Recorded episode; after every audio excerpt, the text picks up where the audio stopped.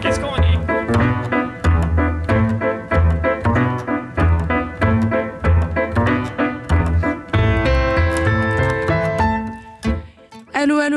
ici, la planète hémisphère sound. Et oui, nous sommes bien en direct du studio rue des Tournelles sur vos ondes Radio Campus Paris 93.9 sur la bande FM et radiocampusparis.org pour les audinotes. Il est donc 19h et j'ai l'honneur d'ouvrir cette ultime et dernière émission de la saison d'Hémisphère Sound, l'émission qui parcourt les régions méridionales en musique. Au lendemain d'une fête de la musique bien arrosée en ce jour de solstice d'été, avec moi comme toujours mon ami Sylvain Pinault, bonsoir, qui a réussi à retrouver son chemin parmi les méandres de la, de la nuit parisienne. Mhm, C'est ça. Salut à tous. Donc nous sommes ravis d'accueillir une nouvelle fois euh, nos invités, euh, tous plus passionnés de musique les uns que les autres. On fait un bisou à Tanguy qui a pas, bu, qui a pas pu euh, se joindre à nous ce soir. Euh, donc Renaud qui euh, commence à être habitué au confort du studio, euh, notre expert en ethnomusicologie Troisième fois, quoi. que nous recevons avec plaisir. Tu vas recevoir un badge.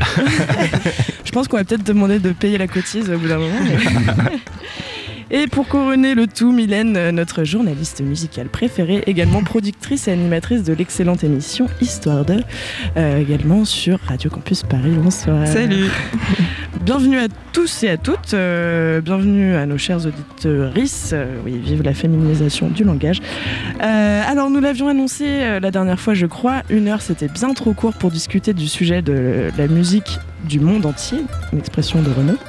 Euh, nous sommes donc tous ici réunis pour parler des rapports de pouvoir qui sous-tendent la création musicale, de l'appropriation musicale plus, plus spécifiquement, et de ce que nous apporte l'étude de ces musiques. Mais avant d'entrer dans la matière, je vous propose un petit morceau du Cora Jazz Trio, Via Con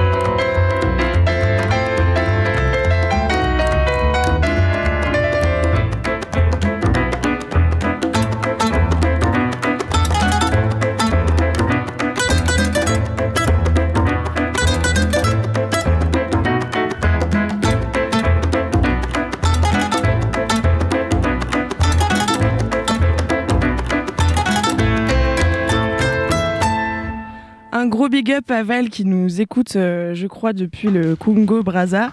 Euh, c'est elle qui nous a fait découvrir ce morceau. C'était donc une reprise, vous l'avez reconnu, de l'immense Paolo Conte, interprété par euh, ces pionniers discrets du jazz afro-européen. Le Cora Jazz Trio, qui a d'ailleurs écrit euh, une partition majeure de la France métissée du XXIe siècle avec cette fusion entre jazz et tradition mandingue. Et oui, car autrefois, avant l'arrivée d'Internet et du partage de fichiers, Paris était le point de rendez-vous incontournable des musiciens du continent africain. Euh, S'y côtoyaient notamment Manu Dibango, Tony Allen, euh, Chek Tidiansek, Relema, Salif Keita, parmi tant d'autres. Et c'est au sein de cette euh, scène euh, panafricaine foisonnante que le pianiste Abdoulaye Diabaté a su créer cette rencontre entre deux univers cousins, mais finalement assez distants, donc les codes de la musique ancestrale et de la tradition des griots, et la liberté du jazz, lui qui était inspiré par Monk ou Mingus. Euh, donc voilà, ça va lui apparaître comme une évidence, alors que tous les musiciens ne ressentent pas forcément cette évidence euh, aussi profondément. Et donc euh, notre homme Abdoulaye Diabaté va être très vite repéré et intégré à l'Orchestre national du Sénégal, dont il va prendre la tête. Et en fait, cette institution qui a été fondée en 1982, elle salariait les musiciens euh, pour qu'ils puissent se concentrer sur la recherche et faire évoluer la musique euh, sénégalaise. Parce qu'en fait, euh, à ce moment-là, la musique sénégalaise stagnait un petit peu dans un certain conformisme de reprise de standards et de tubes venus d'Europe, alors que les pays voisins, eux, arrivaient déjà à exporter leurs artistes. Euh, et donc cette démarche de recherche et d'évolution, c'est la base fondatrice du trio, formé autour d'Abdoulaye, qui propose une fusion musicale assez originale, mais qui, on le voit dans ce morceau, reste peut-être assez contradictoire, puisqu'on reprend ici euh, un standard de l'italien Paolo Conte. Enfin, vous voyez peut-être euh, déjà où je veux en venir un petit peu. finalement, cet exemple nous montre un peu comment la recherche et la création musicale ne se fait presque jamais ex nihilo et finalement s'imprime s'imprégner de la musique de l'autre, la réinterpréter, cela entre pleinement euh, dans cette dynamique de la création, de la créativité. Et de tout temps, il y a toujours, euh, un peu aujourd'hui, et notamment dans la pratique de la cover, c'est là que je vais vous amener, et c'est un peu la controverse, euh, puisque, c'est une pratique qui est assez mal vue dans certains milieux musicaux, alors que c'est un, usage récurrent dans, dans d'autres univers comme euh, le hip-hop ou la musique électronique. Donc je ne sais pas ce que vous en pensez personnellement euh, chacun. Est-ce que, euh, est-ce que certains d'entre vous peut-être auraient en tête une cover en particulier avec sa petite histoire On n'est pas forcément obligé de, parler de, de, de, cover branchée. Mm. Mais euh, voilà, moi, quand je, cherchais tout à l'heure, euh, j'avais que Is en tête, je sais pas pourquoi. Gros bug. Et j'avais la version dub aussi de, du générique de, Twin Peaks, euh, que je vais vous faire écouter d'ailleurs. On va les mettre en tapis en, discussion du sujet. donc voilà, je sais pas, lancez-vous. Mm. je vais mettre mon petit tapis. Je sais pas si vous avez des idées. Je, une, ben après, c'est parce que je bosse sur euh, le mix euh, de, cet été, mais euh, une cover peut-être qui me qui est assez parlante et intéressante. C'est celle de The Clash qui reprend Polycentive de Lee Scratch Perry. Et c'est vraiment, c'est une cover. Et sachant que moi je pensais qu'au départ, pourtant je connais Lee Scratch Perry, je pensais que le titre de The Clash était le titre original, alors qu'en fait pas du tout. Ok, oui, c'est vrai. Ça. Bah, justement, on écoute un petit peu de. de reggae. Mais ouais, euh, toi Renaud, t'as. là, j'ai un truc qui me vient en fait, parce que là, là quand tu m'as posé la question, j'ai fait. ouais, j'ai vu ta tête. J'avais pas préparé ça, mais euh, en fait, là, il y a, y a, pas longtemps, j'ai pas mal, euh, j'en ai parlé à la dernière mission, préparé un mix sur des labels ougandais, des labels électroniques. Et du coup, j'ai vachement digué Bandcamp sur plein de groupes ougandais. Et je suis tombé sur un, un, projet qui a été fait en Ouganda il y a vraiment pas longtemps où en fait c'est des, euh, je crois que c'est, euh, comment on appelle ça, orphans en français, c'est euh, des orphelins. ou en fait qui, qui vivent dans un centre et qui font des reprises. Et ils font une reprise de Sigur Rós mais en mode je sais pas si vous voyez Sigur Rós ce groupe islandais super bien.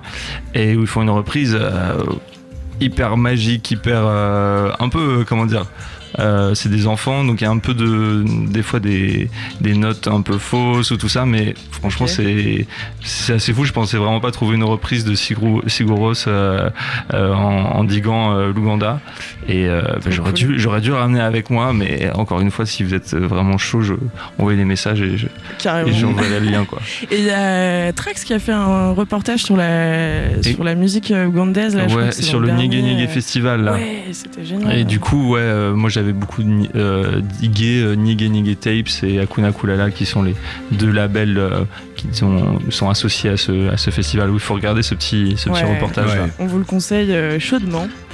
Et puis, euh, bah moi, je, du coup, j'ai programmé euh, une petite cover que, que j'avoue, c'est un peu mon péché mignon cette année. Je fais une énorme fixation sur Johan Papa Constantino. Euh, c'est un artiste qui fait pas forcément l'unanimité, je sais. Moi, je l'adore.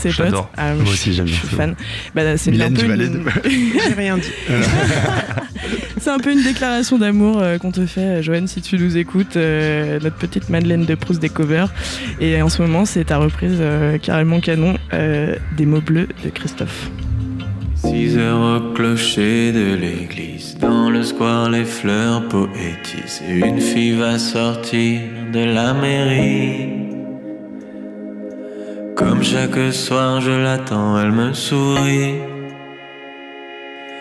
Il faudrait que je lui parle à tout prix. Je lui dirai les mots bleus, les mots qu'on dit avec les yeux. Parler me semble ridicule. Je m'élance et puis je recule devant une phrase inutile qui briserait l'instant fragile d'une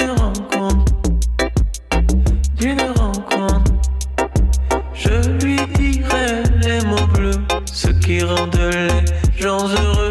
Je l'appellerai sans la nommer. Je suis peut-être démodé. Le vent d'hiver souffle en avril. J'aime le silence immobile d'une rencontre.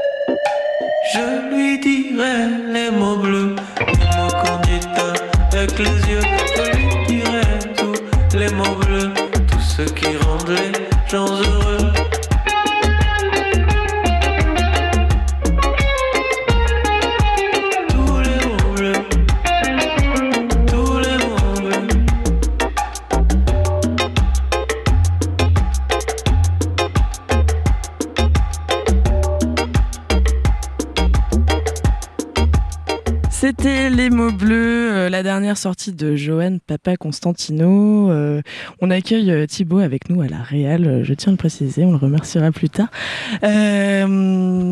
Donc voilà, une cover de, du chanteur Christophe, sortie il n'y a pas très longtemps. Et je crois que vous aviez envie de nous parler un peu, de creuser un petit peu le sujet des, des samples. Ouais, parce qu'au-delà des, des covers, donc une cover c'est souvent quand même crédité, on est au courant du morceau original. Alors que les samples c'est souvent un peu plus compliqué, et euh, voilà, notamment en- dans les musiques euh, voilà, un peu traditionnelles ou les musiques euh, en Afrique, il y a pas mal de choses qui ont été samplées. Moi je pensais un peu à Sol Makossa, le- l'exemple ultra connu, samplé par Michael Jackson et ensuite par Rihanna, et aussi par un, quelque chose que j'avais découvert cette année là en creusant les musiques du Congo, un, morceau de Babatunde Olatunji qui avait été samplé par Gainsbourg sur un de ses premiers albums, mais vraiment tel quel. Enfin, c'est même pas samplé là, c'est. Il a mis l'instru, il y a aucun, aucun crédit euh, sur la pochette. J'avais trouvé la pochette euh, opus et en moi tu te dis, bon, voilà, c'est un peu, un peu abusé. Je pense qu'aujourd'hui, ce serait un peu plus compliqué, mais euh, de faire ça. Et euh, toi, t'avais une histoire aussi par rapport à, à Ah un ouais, ouais, sample, une histoire un peu plus récente, mais qui a quand même déjà, je sais pas, peut-être 20 ans. En fait, Moby, donc le musicien très connu, avait sorti l'album Play en 97-98, je pense. Je crois que c'était un des- mon premier CD d'ailleurs. Ben, moi, c'est, je pense, l'un des albums que j'ai le plus écouté Ouais. quand j'avais genre 10 ans. Pareil, J'adorais. premier cadeau. euh, J'a- J'adorais. Et le, le, en fait, le, moi, je travaille pas mal au centre euh, de, de, de recherche en ethnomusicologie, qui est situé à Nanterre. Et j'ai un de mes amis, euh, bah, je, le- je, je je cite là, c'est Romain, je, lui- fais un petit coucou, qui en fait euh, archivait des sons de Nouvelle-Calédonie qui ont été euh, collectés par euh, Jean-Michel Baudet, que je salue aussi, et qui est un, un ethnomusicologue. Et en fait, il écoutait les, les archives là, et d'un coup, il se rend compte qu'il connaît une chanson, enfin, genre, qu'il l'a déjà entendue plein de fois. Et je sais pas, il a vraiment euh, fait le tri dans son cerveau. Et là, il s'est rendu compte que c'était le dernier morceau de l'album Play de Moby. Et que, en fait, Moby avait récupéré le son et avait juste mis de la reverb, mais l'a passé tel quel en fait. Il a même pas samplé dans le sens où, où en mode hip-hop où tu prends 5 secondes et tu le mets en boucle et où tu le dé- déformes voilà, un tu peu, cut. euh, ouais. euh, où c'est limite plus plagiat. reconnaissable et c'est arrivé Mm. hyper souvent ça j'imagine enfin ouais c'est sûr et euh, là là c'est vraiment euh, tel quel et euh, du coup ça a été découvert. Euh, il y a hum, un petit article qui a été fait dans je sais plus quelle revue euh, musicale.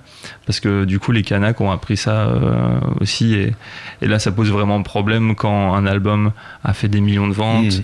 et que c'est fait chez des gens qui quand même sont euh, dans un territoire qui est un peu en difficulté, où il y a déjà ce rapport compliqué euh, euh, politique entre une métropole et, et des territoires comme ça. Donc ça, ça ajoute vraiment l'histoire de se faire voler quelque chose, quoi. Et donc ils ont été. non, non, Non. non, il n'y a pas eu de procès, il y a pas. Voilà. Mais peut-être que c'est en cours, mais pour Ouais. l'instant, non. les dominants, pour l'instant, gagnent toujours Ouais, ouais. la partie. Bah, La difficulté, justement, c'est que euh, la, personne qui a été enregistrée, on pourrait peut-être dans le droit français dire qu'elle a des droits d'interprète, mais elle-même n'a pas créé la chanson, puisque c'est du domaine de la musique traditionnelle. Mm. Euh, donc ça rajoute de la difficulté. autrice, euh, ouais, c'est ex- exactement ça. Mm. Mais bon, dans le droit d'auteur français, elle, a un des droits d'interprète. Mm. Mais après, euh, voilà, je sais pas comment ça se passe là, où ça en est. Ouais. À suivre, à faire à suivre. à suivre. Donc, euh, c'est pas cette chanson qu'on a choisi de vous passer. Euh, on est toujours sur euh, l'idée des covers et euh, il y en a une que j'adore euh, de Tadao, Tadao Hayashi, My Favorite Things. Je pense que j'ai dû l'écouter. Euh, 150 fois euh, cette année, je pense. rien que ça. Et, euh, et du coup, c'est euh, même- une reprise Ouais. de. My Favorite Things. Ouais. C'est marrant parce que c'est, elle est connue comme un morceau de Coltrane, alors qu'en fait c'est pas lui à la base. Mais c'est tellement son interprétation qui, qui a fait voilà foi et donc on s'en rappelle comme un morceau de Coltrane, Et ben, on va écouter un petit extrait tout de suite. cover d'une cover.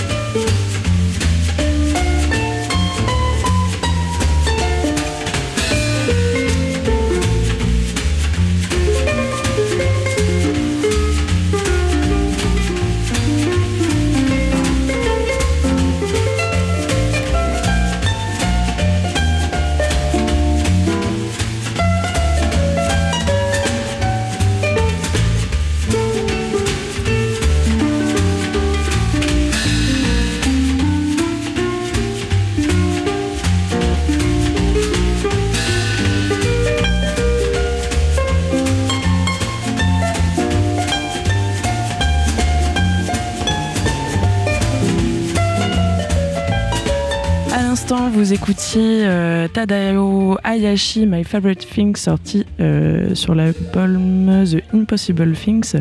Euh, excellent harpiste, notre ami Tadao, qui reprend du coup ce standard My Favorite Things. Donc, on avait envie un peu de faire un, un, un petit bilan euh, de, des choses. Quand même, il Euh, faut une année de, de radio. Voilà, euh, donc euh, Hémisphère Sound, euh, ça fait ça fait un an, c'est la fin de notre première saison, et euh, et en fait, on avait envie de discuter avec vous de de ce que nous apporte à tous finalement l'étude l'étude de la musique, l'étude des musiques, de de leur histoire. Est-ce que voilà, personnellement, si vous avez des des anecdotes en fait euh, de l'étude d'un genre en particulier. Je- on a tous beaucoup travaillé et, euh, et c'est un peu difficile de choisir, mais euh, mais voilà sur. je pense notamment à l'histoire des luttes. Ouais, avec, qu'il y a Grosset, derrière, euh, Sur son album par les, les damnés de la Terre, c'était assez ouais, passionnant de creuser ça et donc, de comprendre en fait la vision des coloniales, mais de l'époque, des gens qui, subissaient la, domination coloniale, qui s'exprimaient par la musique et donc euh, de découvrir ces, médiums qu'on peut circuler en ensuite, donc, euh, que Rosé allait dénicher un peu partout. Et là, il y avait vraiment une question de qui dépasse le côté euh, esthétique de, la musique. C'est vraiment comprendre l'histoire par le prisme des, dominés. Et, euh, donc je pense que c'est une grille de lecture qui est assez, euh, assez intéressante. Euh, on peut- enfin, elle s'applique pas à tout, mais, mais là il y avait vraiment des, des- des- des morceaux déjà super bien. Et, euh, et voilà, euh, le travail de Rosset qui était, qui était assez fou. D'ailleurs, c'est assez dingue qu'il fasse encore la promo euh, six mois après. Tant mieux. Trop mieux, tant mieux pour Ouais, lui, c'est trop bien, tu vois. c'est- Ce que j'ai trouvé, il y a une réception quoi, pour ça. ce que j'ai trouvé intéressant aussi dans cette compilation, c'est qu'en précisant les zones où il a pris les différents titres, euh, par exemple dans la Guadeloupe, il a mis Carouquera, il a pas mis la Guadeloupe, pour garder cette vision en fait de- d'artistes qui étaient dominés, il a redonné le nom d'origine à chaque Mm. euh, zone géographique en fait. Donc pour Martinique, il dit Medinina, etc. euh, Mm. Il dit les Kanaks pour euh, la Nouvelle-Calédonie. Enfin, il y a vraiment un travail de fond qui a été fait. Bah, après, il s'est accompagné vraiment d'historiens aussi. hein, Ouais. pour, euh, dans le livret, on le voit, mais euh, c'est un très beau travail. Et, euh, et toi, Renaud, je sais pas si tu. Bah, D'ailleurs, juste pour rebondir par rapport à Rosset, mais Mm. vu que je, je co-organise un festival qui s'appelle Hip Hop Collection Mm. qui a lieu le. Six et six- sept. six- six et sept juillet, j'ai un trou. Euh, bah, il y aura notamment une conférence de, de Rosset. Ok. Donc, euh, il est partout. il est partout. Ce sera cool.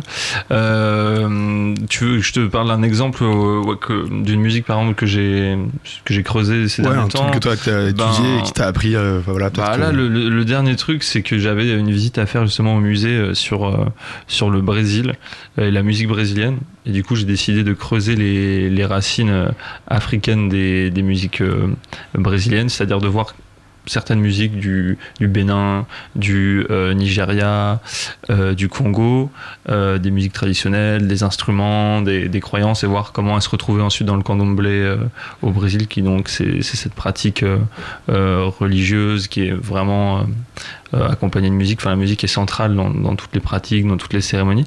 Et donc, ben, j'ai grave creusé euh, ça.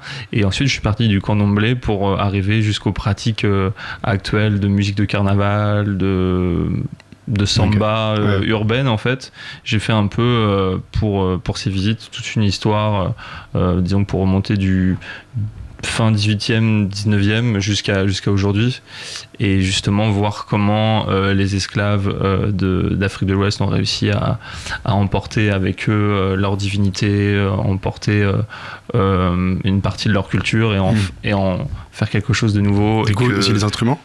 Ouais, ouais, une partie des instruments, ouais, bah, il y, a- il y a notamment par exemple dans la, dans la capoeira, Ouais, le berimbau. le berimbau Ouais. qui est l'instrument central de, de l'ensemble qui Mhm. joue la musique. C'est un arc musical et tu retrouves ça bah, dans pas mal de- d'endroits dans le monde, mais tu, tu trouves pas mal d'arcs musicaux euh, en Afrique de l'Ouest. Donc ça c'est un exemple Mhm. assez, euh, assez précis, c'est-à-dire que c'est un un type d'instrument que tu retrouves, mais qui est modifié du coup euh, une fois arrivé euh, au, au Mm. Brésil. Et euh, ce qui était intéressant, c'est de voir comment ben, cette musique des esclaves, qui était à la base euh, interdite ou camouflée, en fait, on, ils faisaient semblant de, de vénérer les, les saints chré- chrétiens en faisant ces, ces pratiques. Bah, comment cette musique a réussi à, à- à- à vivre jusqu'à aujourd'hui Mm. et à devenir presque dominante. Enfin, la, la musique brésilienne, on ne pourrait pas euh, l'avoir autrement que la musique afro-brésilienne, quoi. C'est. Bah, J'étais hier à la fête de la musique, euh, Ah. il y a des batouks partout. bah, voilà. Et donc On une, assez dingue euh, ouais, vers Place Sainte-Marthe et c'était fou. Ils étaient au début une, je sais pas, une vingtaine et après ils se sont continués dans la rue et tout- c'est c'est dingue quoi, le pouvoir que ça a. Juste des percus et euh, voilà ça. Et c'était vraiment des percus. Sont- ça vient de la tradition euh, africaine quoi. Ouais, ouais. Et en fait, le grand spécialiste du candomblé, qui était un Français qui s'appelait Pierre Verger, qui en fait était un ethnologue, euh, photographe, il avait plein de, plein de casquettes, très grand photographe, qui a vraiment documenté ses, ses pratiques. Je regardais un documentaire où il disait que finalement, euh, même s'ils ont été euh, humiliés, euh, dominés, enfin qu'on leur a fait subir toutes les pires choses, ils ont réussi à, garder ces, richesses en fait culturelles qu'ils avaient et à transcender ça. Et en fait, maintenant, à comment dire, à, c'est-à-dire qu'il y a plein de gens, même des blancs ou n'importe quoi, qui viennent dans les pratiques de candomblé et c'est eux qui leur enseignent du coup ben, des manières de vivre, des manières de voir le monde, de se soigner, Mm. de, de se connecter avec euh, l'au-delà. Donc, c'est- en fait, ils disaient qu'en quelque sorte, ils ont, ils ont gagné, même si bon, euh, les, les injustices sont toujours euh, présentes, c'est pas si loin que ça, euh, l'esclavage, mais euh, d'une certaine manière, euh, ils ont réussi à, à comment dire, Ah ouais, à, à garder une euh. certaine fierté et à, transcender toutes les, tous les obstacles et toutes Mm. les difficultés. Et la culture est toujours vivante aujourd'hui. Ouais, c'est ça. euh, Et on va embaucher euh, Renaud Brizard euh, pour la prochaine Notre Super conseiller sound. éditorial. J'ai fait simple là, j'ai un peu Oui, fait des bah, raccourcis. C'est- mais- c'est- ouais, ouais, bah, j'ai étudié aussi euh, ces, ces questions-là et euh, c'était un bon résumé. Ah bon, bah tant mieux. Bravo. du coup, euh, je nous ai pioché un petit morceau euh, qu'on avait passé dans notre euh, émission dédiée euh, au Brésil. C'est donc toujours dans cette idée de, de musique euh, créole et des métissages euh, entre, euh, entre les différentes régions. C'est un, duo entre le groupe Trio Mokoto et euh, le grand euh, trompettiste Dizzy Gillespie. Euh, un morceau qui s'appelle Samba. On écoute tout de suite sur Radio Campus Paris.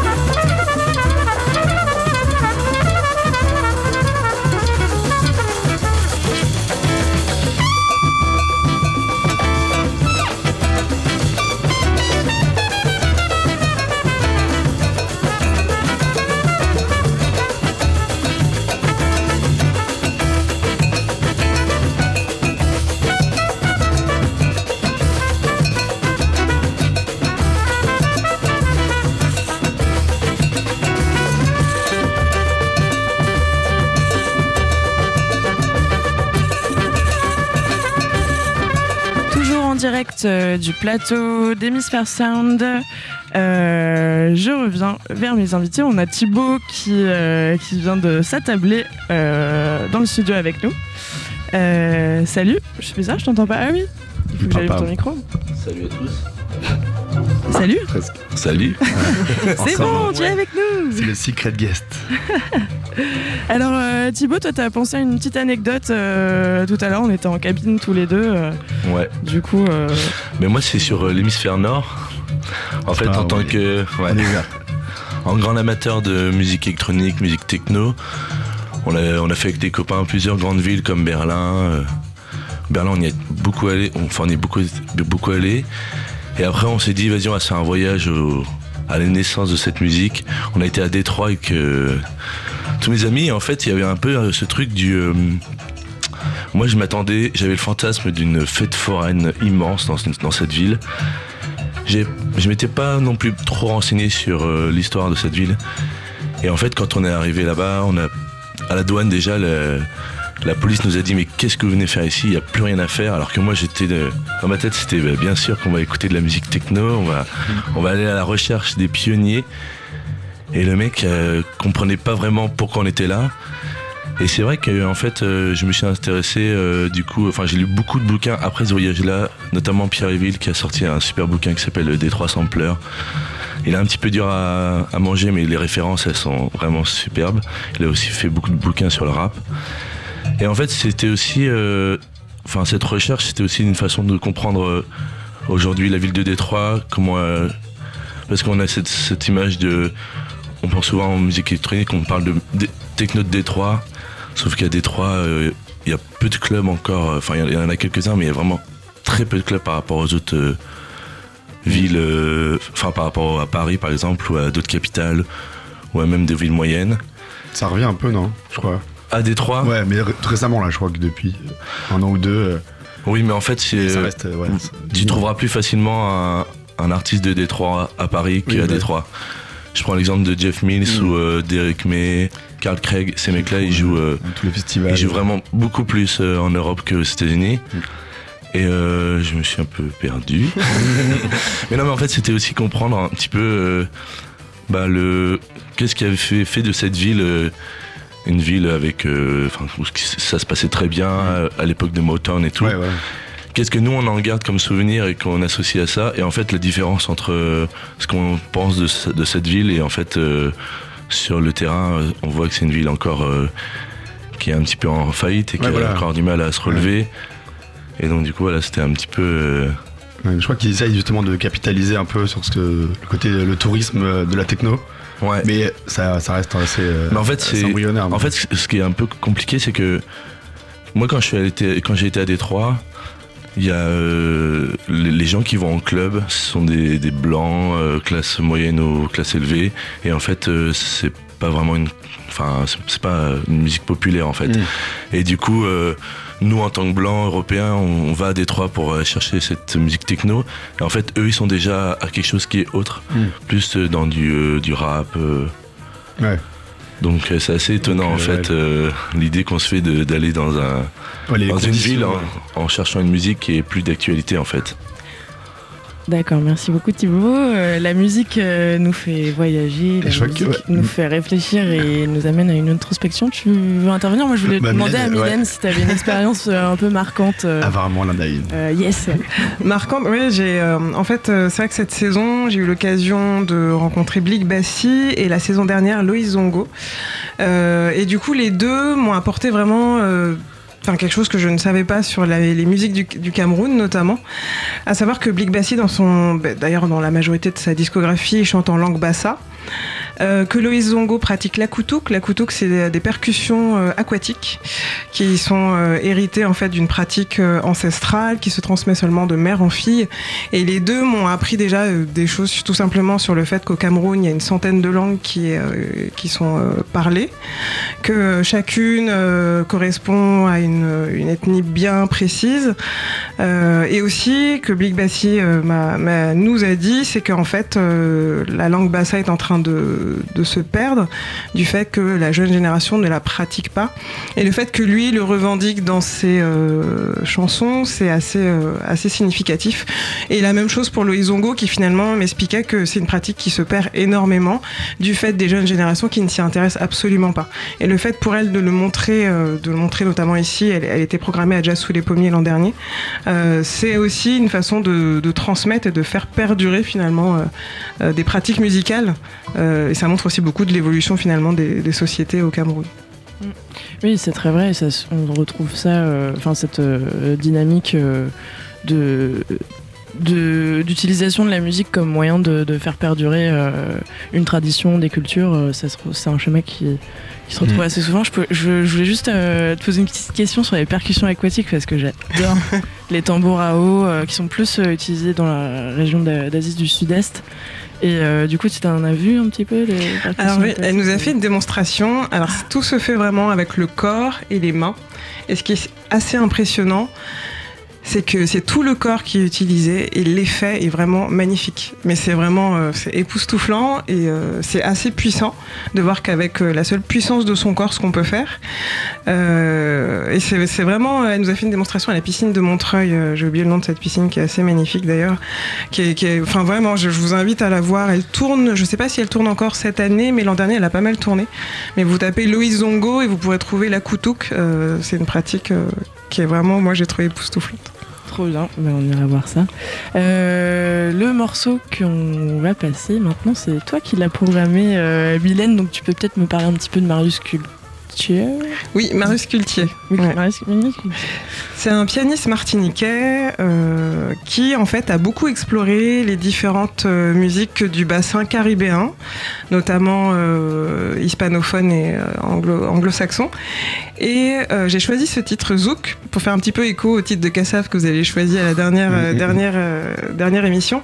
Parce que finalement, quand euh, vous allez entendre le titre, il n'y a rien qui ressemble finalement à du Zouk dans le style, mais je vous expliquerai après le titre pour pas vous, tout vous dévoiler. Et donc c'est un titre qui date, qui date de 1976, qui est sorti sur l'album The Way, sur le label Magic Disco. Et euh, franchement, c'est autant, euh, c'est une petite pépite parce que finalement tout l'album est estampillé latin jazz, sauf deux trois titres. Et vraiment celui-là, il est assez surprenant. Ok, on écoute le zouk de Marius Cultier.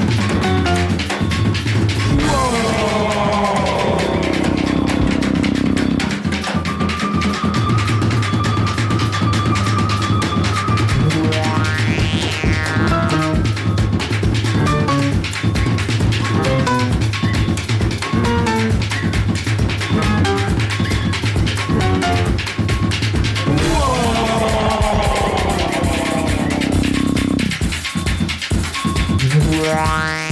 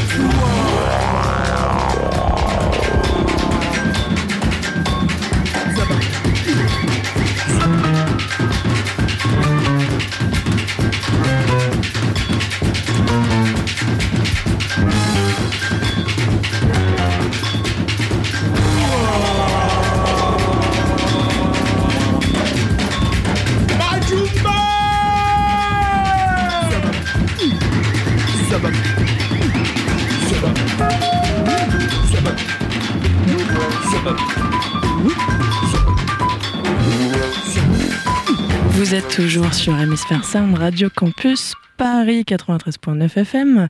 Nous écoutions à l'instant un morceau euh, choisi par Mylène intitulé Zouk de Marius Cultier. Donc c'était pas du tout Une certaine conception du zouk. une certaine Voilà, conception du zouk, Mais-. Pour vous expliquer euh, précisément, en fait, le mot zouk, c'est euh, Kassav qui l'a repris. En fait, quand on, aux Antilles, on, on dit en créole faire un zouk, c'est-à-dire faire une soirée, une fête. Mm. Euh, et je pense que c'est ce qu'il a voulu montrer surtout. J'ai fait un zouk dans ce titre. J'ai euh, mélangé plusieurs, plusieurs choses. J'ai fait une, une petite, euh, petite fête. voilà, parce que le, le terme de zouk n'arrive que dans les années, euh, à la fin des années euh, 70. Donc euh, voilà, ça représente plus un parler créole qu'un style musical. Ok.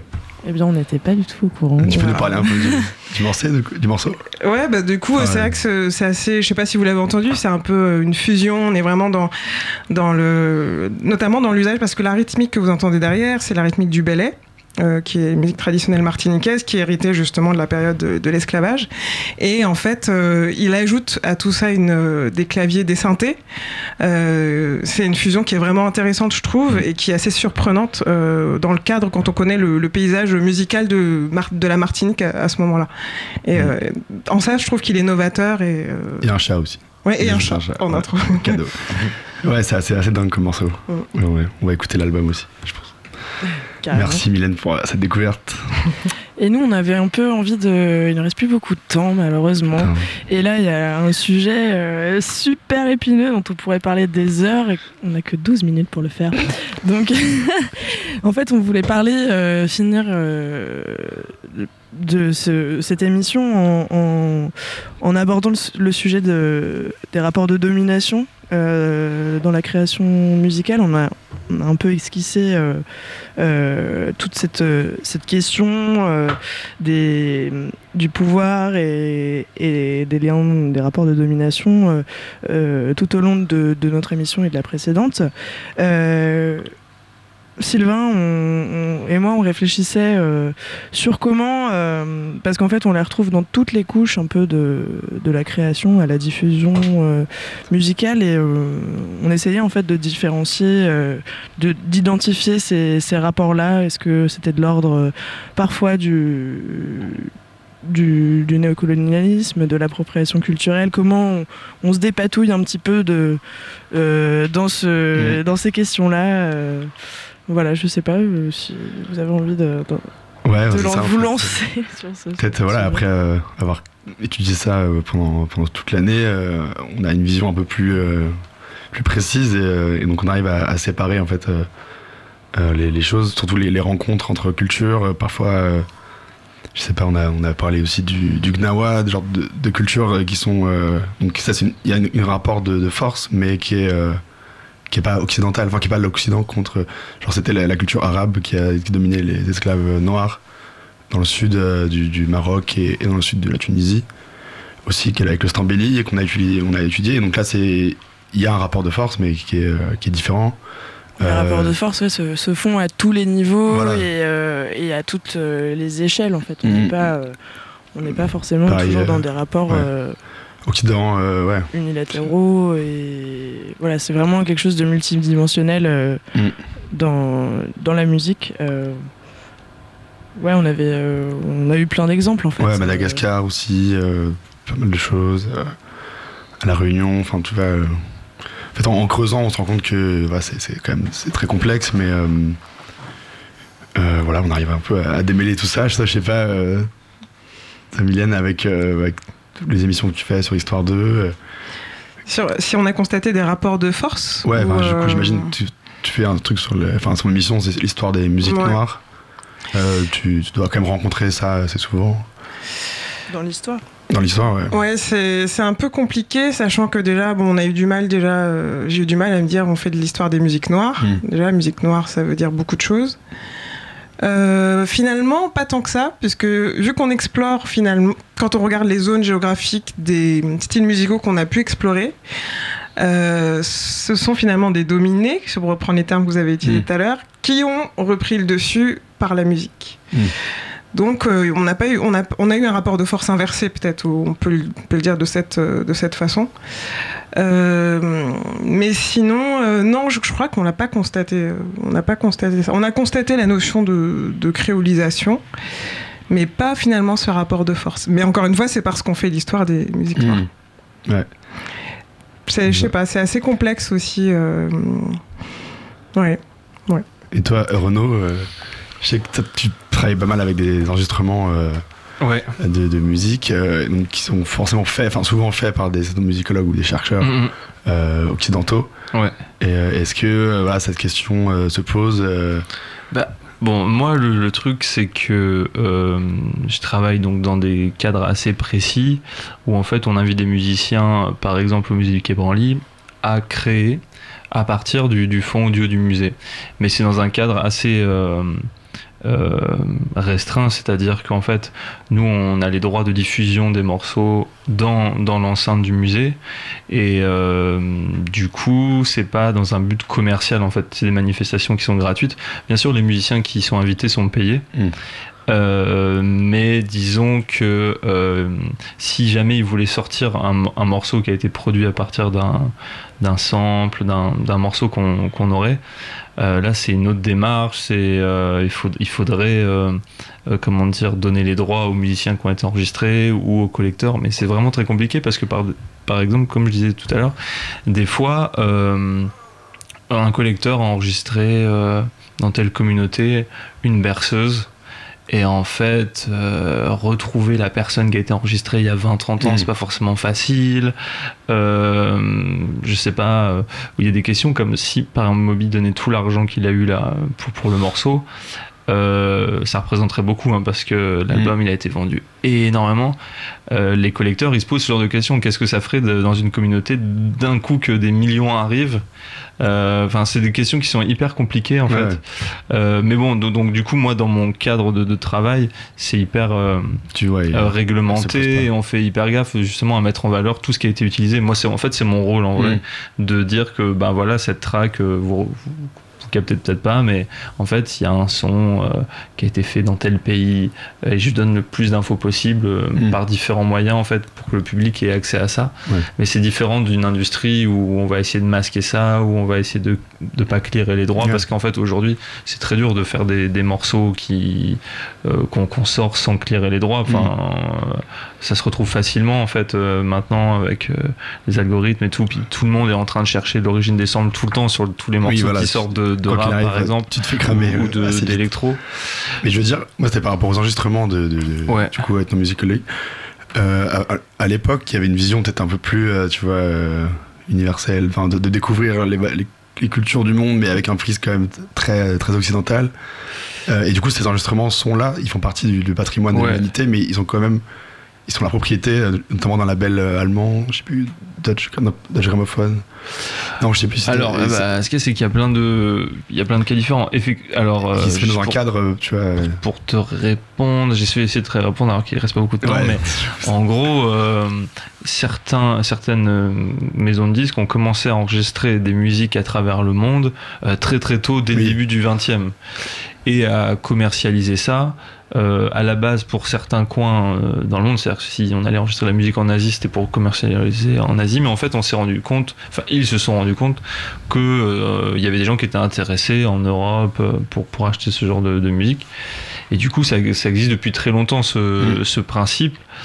Euh, et le, la façon de collecter ou même l'industrie de, de ce genre de musique a quand même beaucoup évolué. Oui, C'est-à-dire voilà. c'est dur de comparer le début du 20e avec, euh, par exemple, aujourd'hui, ou de, de comparer une publication qui serait purement commerciale avec des labels type Okora, bon, qui, qui sont qui se vendent d'une certaine manière, mais où il y a vraiment une exigence scientifique en Mm. fait, où tous les morceaux vont être décryptés, où tu vas presque avoir les, euh, pas les partitions, mais des, des retranscriptions euh, musicologiques. Ouais. En tout cas, c'est que là, on parle d'un, de, de très très, très Ouais, large en fait, et donc il y a plein de traitements différents. Mais aujourd'hui encore, il y a des gars qui vont euh, choper des sons et tu sais pas trop d'où ça vient. Je pense à Sublime Frequencies, où il y a un côté un peu pirate C'est ça. qui est discutable, Mm. qui est, c'est cool hein, ce qu'ils font. Il y a plein de trucs bien qu'ils font, mais, mais ça peut être discuté aussi.